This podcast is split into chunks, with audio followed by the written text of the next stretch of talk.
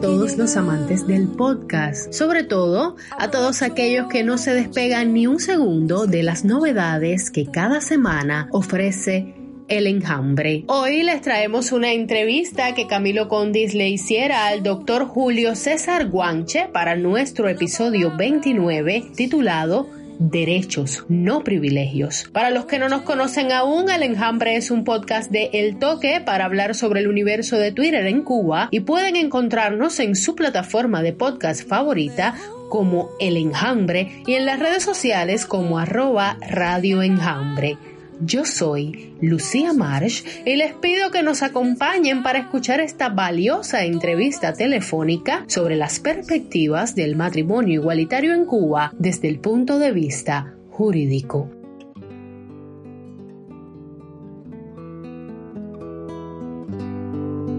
Te contaré que, entrevisté a Julio César Guanchi, quien es licenciado en Derecho por la Universidad de La Habana, máster en Derecho Público por la Universidad de Valencia en España y doctor en Ciencias Sociales con mención en Historia por la Facultad Latinoamericana de Ciencias Sociales en, Ecuador. El doctor Guanche tiene libros publicados en Cuba, México, España, Brasil, Argentina, los Estados Unidos y además ha impartido clases en universidades de Cuba, Ecuador, España y los Estados Unidos. Yo quería hablar con el doctor Guanche acerca de un tema que siempre toma relevancia en este mes de mayo, que es el matrimonio igualitario en Cuba y yo quería conocer desde el punto de vista del derecho en qué situación se encuentra nuestro país y cuál es el futuro que debemos enfrentar. Vamos a escuchar esta conversación con, con el doctor Julio César Guanche.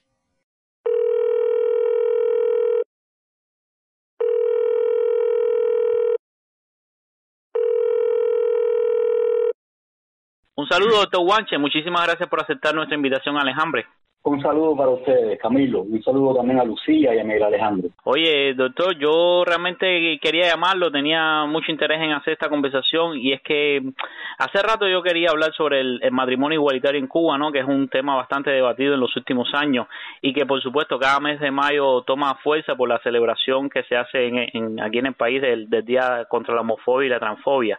Entonces yo quiero empezar siempre por lo básico, yo siempre quiero empezar por, por la base de todo y la base sería qué cosa es el matrimonio igualitario y desde cuándo se habla del matrimonio igualitario en materia de derechos en el mundo. Sí, me parece muy bien empezar por ahí. Es un tema, digamos, reciente. En los 80 todavía no aparecía con este nombre que estamos usando ahora, matrimonio igualitario. En los 80 todavía la demanda principal era precisamente descriminalizar la homosexualidad. Hmm. Después de eso fue adquiriendo distintos nombres, hay varias maneras de llamarlo, ¿no? Pero tienen un punto en común y el punto en común es la necesidad de reconocer oficialmente situaciones familiares diversas que provienen de relaciones de vida mantenidas por personas con orientación sexual diferente. Hmm. O sea, hay situaciones familiares que son diferentes, producto de la diversidad de las orientaciones sexuales, y hay necesidad de reconocer oficialmente, y por supuesto, cuando digo también de reconocer oficialmente, reconocer en justicia esa diversidad de situaciones familiares, ¿no? Ahora, el tiempo es de los 80 para acá, pero la expresión como tal de matrimonio igualitario, en específico, se refiere a una demanda de extender un régimen legal que ya existe, que es el matrimonio, para, en este caso, y habitualmente para personas de sexo diferente, extender ese régimen al resto de las personas, cualquiera sea su orientación sexual o sea, reconocer como iguales a todo el mundo para todo aquello que sea política y jurídicamente relevante y que esté comprendido dentro de la institución jurídica del matrimonio. Claro. Eso, eso es a nivel, digamos, de, la, de qué significa. Eh, hay cuestiones que nos interesan y nos interesan a muchas personas, independientemente de nuestra orientación sexual, de nuestras ideas políticas, independientemente de, de, muchas cosas, nos interesa, por ejemplo, creo que nos interesa, que estemos iguales ante la ley. Hmm. Eso es, una, es, una, es un valor y es un valor que podemos defender, ¿no? Hmm. Claro. Muchas personas, muchas personas están de acuerdo en que no existen ciudadanos de primera y de segunda categoría. Hmm. Por eso creo que es también parte de nuestro interés oponernos, cuestionar y eh, sí, enfrentar cualquier tipo de situación legal que cree discriminación, que creen apartheid legal, ¿no?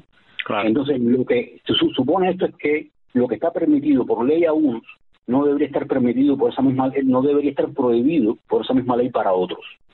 Esto es lo que se formula con, con el matrimonio igualitario, que es de mucha simpleza, si se quiere, porque es usar un mismo régimen legal que ya existe, pero para todos. Es algo tan sencillo como eso, a la vez que complejo, ¿no?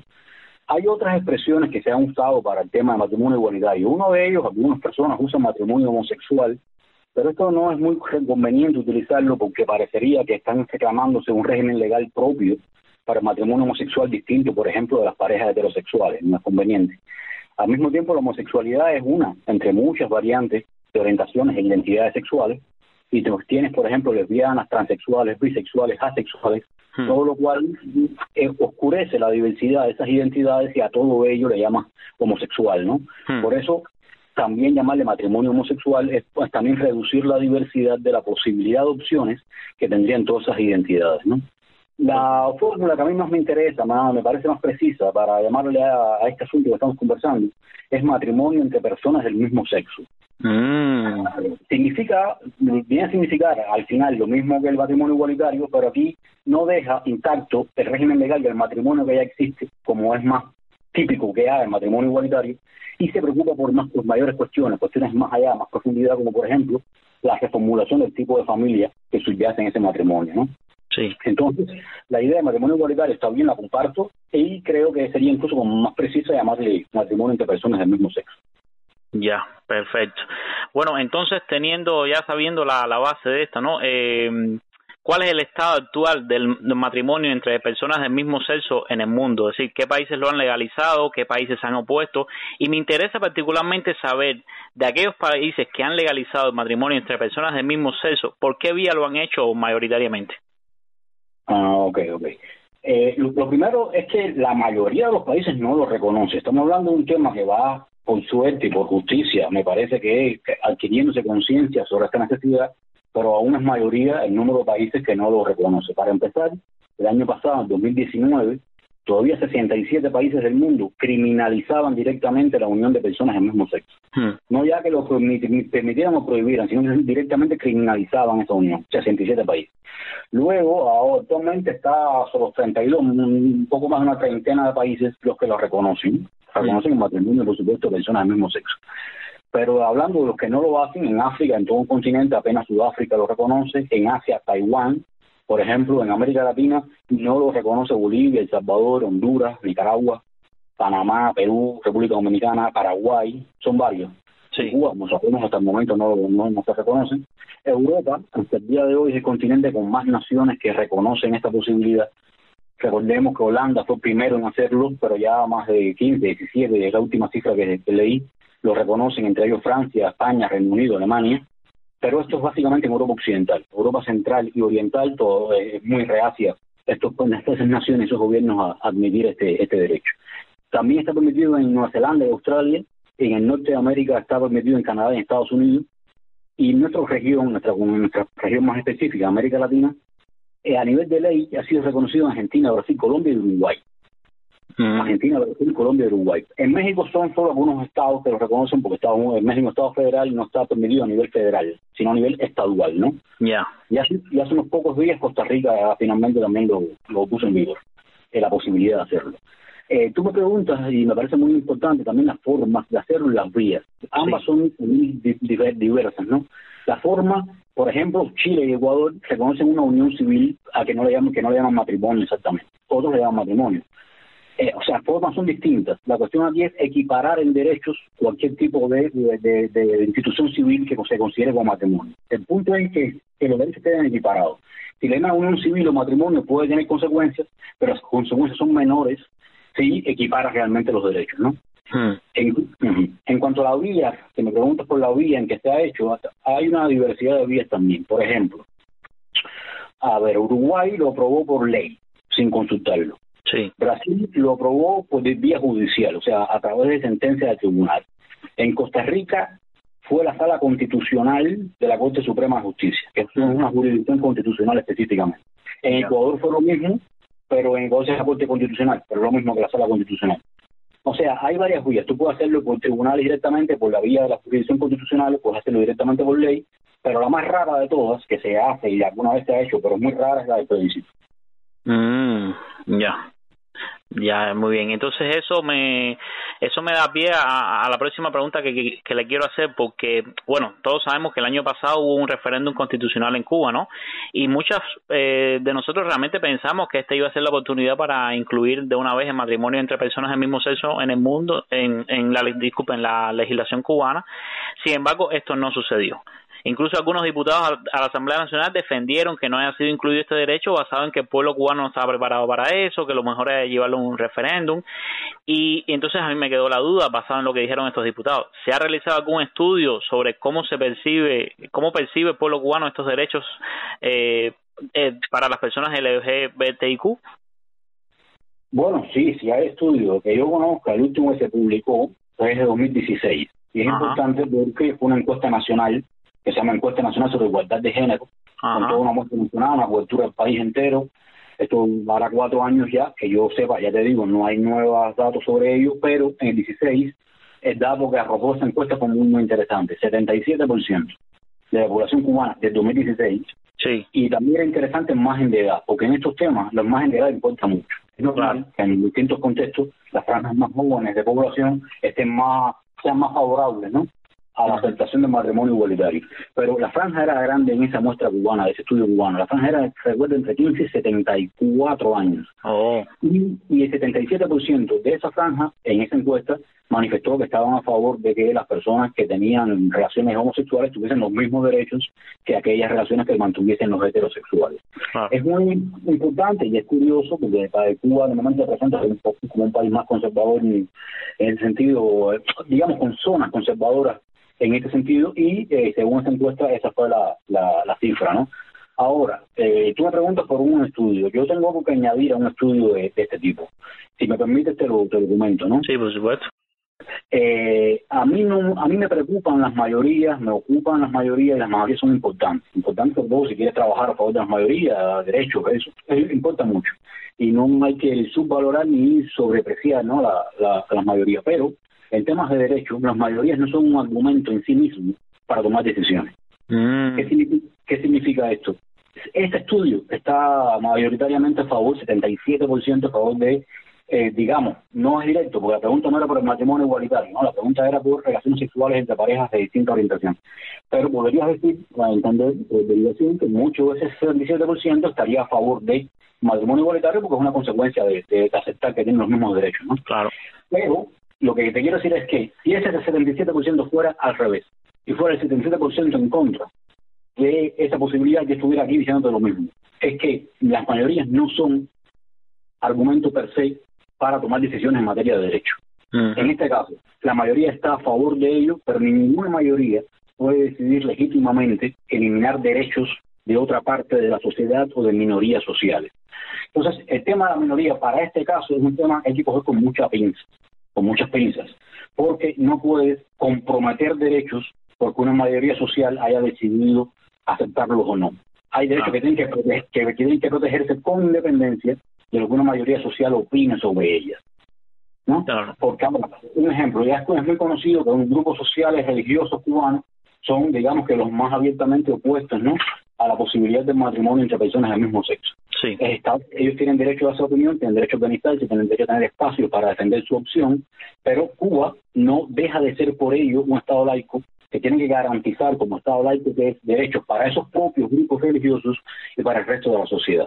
Con lo cual, el mismo derecho que ampara a estos grupos religiosos a ejercer su culto, a predicar su palabra, es el mismo derecho que ampara a otros, a nosotros en este caso, yo que no soy un ni ese tipo de grupos religiosos, a llevarnos a una reflexión más social que involucre una cuestión que no sea solo de palabras, opiniones, argumentos, intereses, sino una reflexión de contenido público sobre cuál es la naturaleza de los derechos, cuál es la importancia de la igualdad, cuál es la importancia de la inclusión, cuál es la importancia de la no discriminación, que son razones públicas que hay que aportar en este debate, porque, porque las mismas que defienden, que permiten defender la existencia de grupos religiosos, son las mismas que permiten defender a que personas del mismo sexo tengan derecho a a, a, recibir, a casarse en este caso, ¿no? Contra el matrimonio. Claro. Eh, eh, sí, lo entiendo perfectamente. Sí. La, la cuestión aquí, en resumen de esto que me pregunto, para mí, es poner la, el asunto del matrimonio igualitario entre personas del mismo sexo en un plano de iguales derechos para todos. Eso es lo importante. No me pero no creo que el camino sea las encuestas de mayorías o de minorías o el cálculo de cuántos votarán por el sí o por el no en el referéndum. Hmm. Que tenemos un privilegio legal. Ese privilegio legal está a favor de los que son heterosexuales. Y en derecho, lo que es un privilegio se deja de convertir en un derecho. Es un privilegio, no es un hmm. derecho. Entonces, si tú, esto, yo estoy casado legalmente en Cuba y, y, disfruto esa condición, entiendo que yo vivo un privilegio cuando yo he podido casarme porque tengo una orientación sexual específica que me permitió casarme por la vía civil en Cuba, pero al mismo tiempo no puedo dejar de pensar que esta misma posibilidad legal está excluida para otros por el mero hecho de su condición y de su orientación sexual. Eso para mí es inaceptable moralmente y jurídicamente también me plantea un problema enorme porque está manejándose como privilegio lo que debería ser un derecho. Por supuesto, lo entiendo perfectamente. Eso entonces me, da pie a, una frase que, que es muy recurrente, ¿no? Y, que quiero consultarle. Los activistas por los derechos LGBTIQ y, y, además sus aliados también están usando una frase con respecto al referéndum el referéndum del Código de Familia, que es el que va a permitir el, el matrimonio entre personas del mismo sexo, y esta frase dice los derechos no se plebiscitan. Al mismo tiempo, el año pasado usted publicó un artículo que a mí me, gustó muchísimo que se titula La dignidad no se plebiscita. Sin embargo, el futuro del matrimonio entre personas del mismo sexo en Cuba se va a decidir en un plebiscito. Entonces, por eso me, me, interesa eh, ligarlo a lo que usted estaba hablando, ¿no? De que los derechos no se plebiscitan y cómo se va a relacionar entonces con esta cuestión. ¿Cómo es posible que los derechos no deban llevarse a plebiscito y sin embargo lo vamos a hacer? ¿Es esto un error jurídico? Bueno, primero debería decir que sería la primera ley que, se, que supuestamente será, supuestamente no, será el Código de Familia, que será, tendrá rango de ley, y será la primera ley que se someta a plebiscitos del año 76.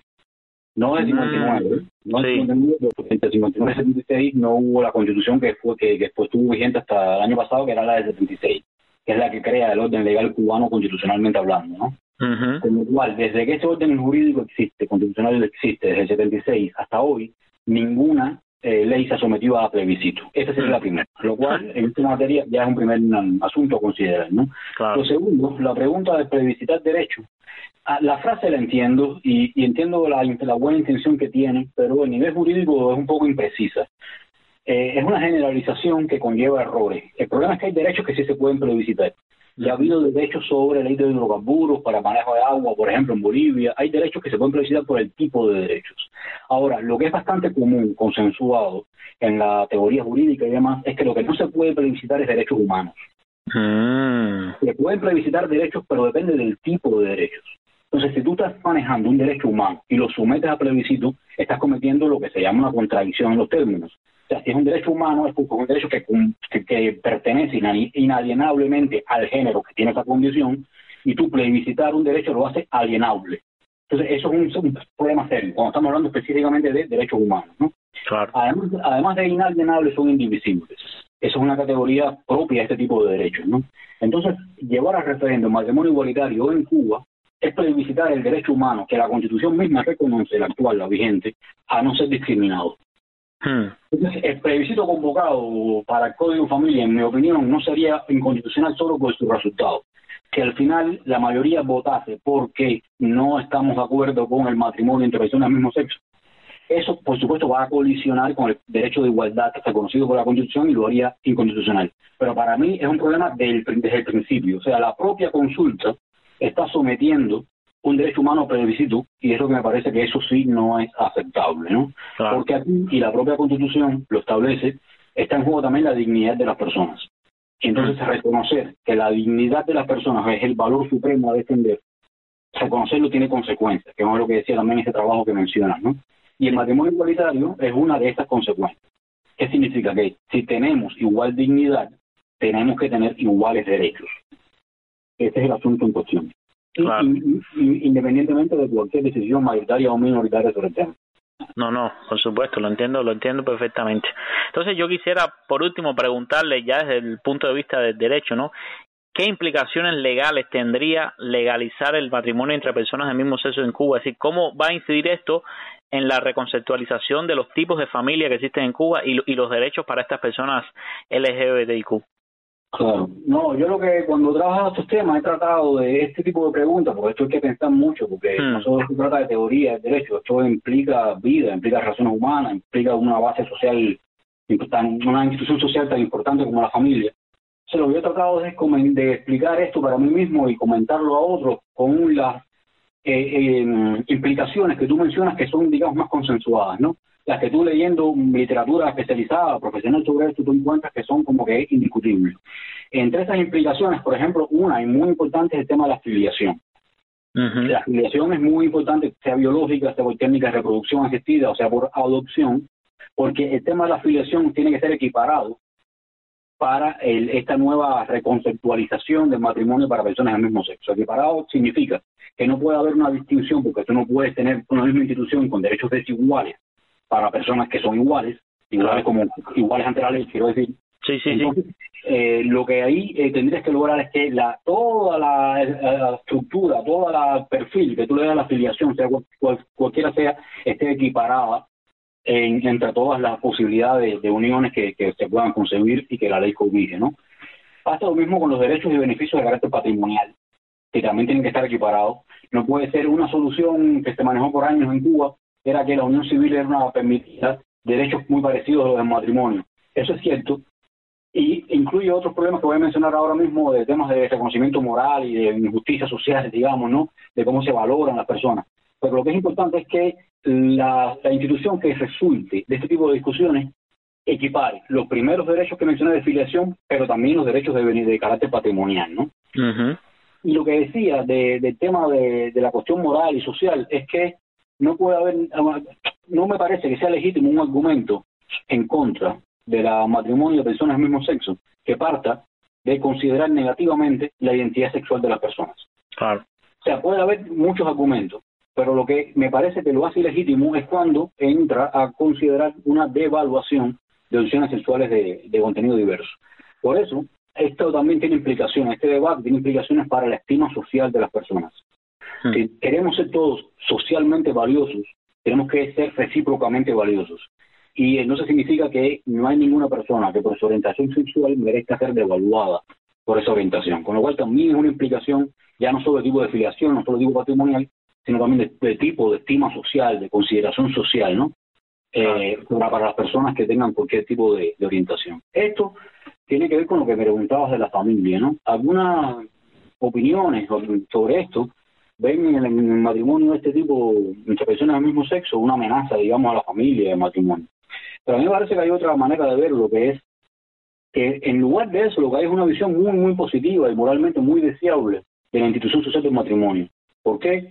Porque va contra lo que justamente se ha, criticado por tanto tiempo el matrimonio, como institución tradicional, conservadora, pegada al patrimonio, para temas de la herencia y demás, sino que se abre a nociones de justicia, de dignidad, de experiencia, de amor, de cuidado, y una suerte también de renovación de lo que entendemos por familia.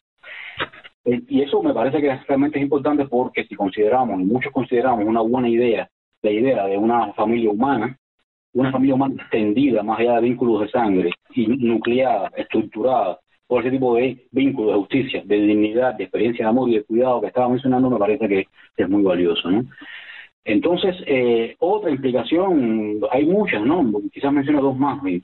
Una, otra sería el, el respeto, obviamente, que tiene que estar estructurado en ley a la identidad sexual de las personas. Y esto, ah, en términos específicamente jurídicos, supone también derecho a cambio legal del sexo y del nombre. Mm. Esto es muy importante.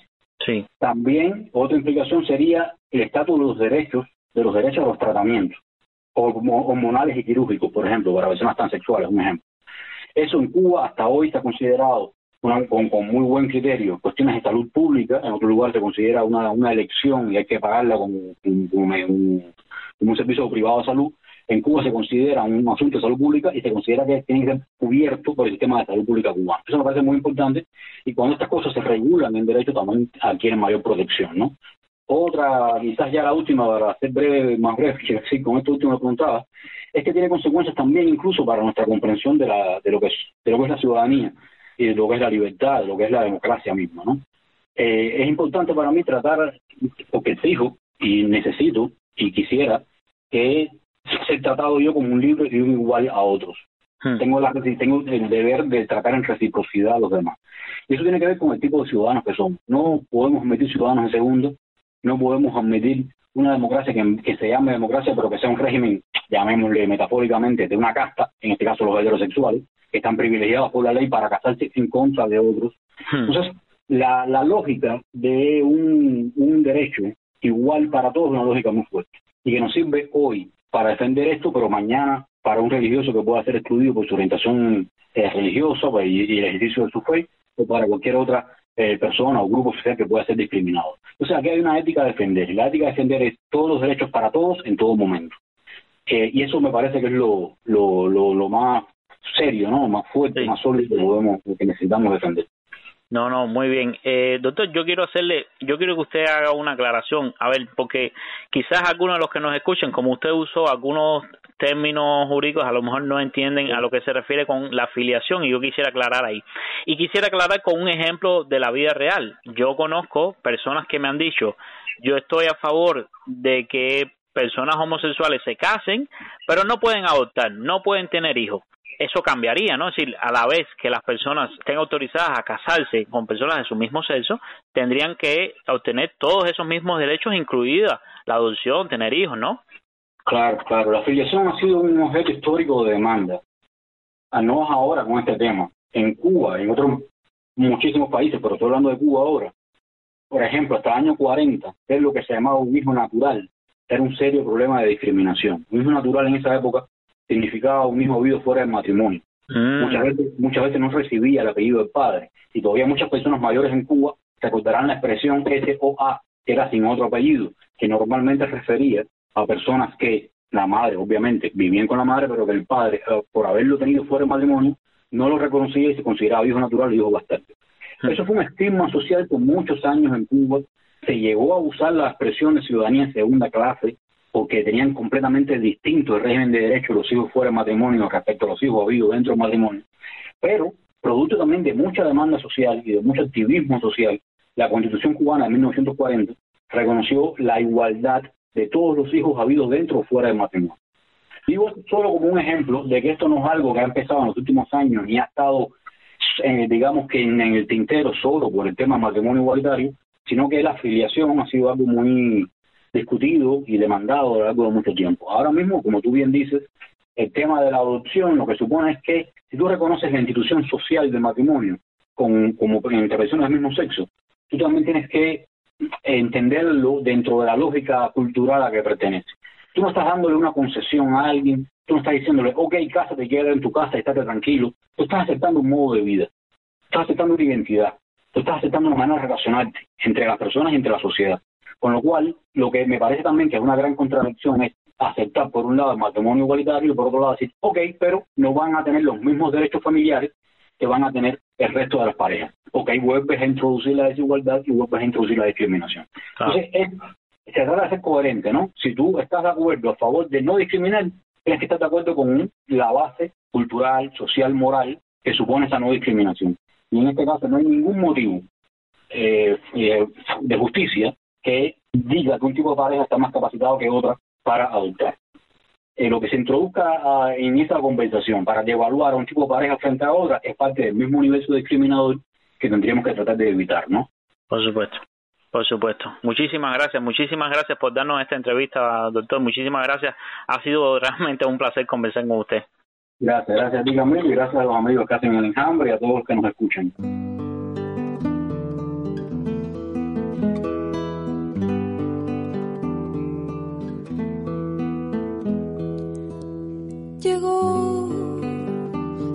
Saludar, como quien tiene que llegar. Aprovechó la canción y se puso a cantar. Pintó sobre el cristal una palabra sin final. Aproveché la ventana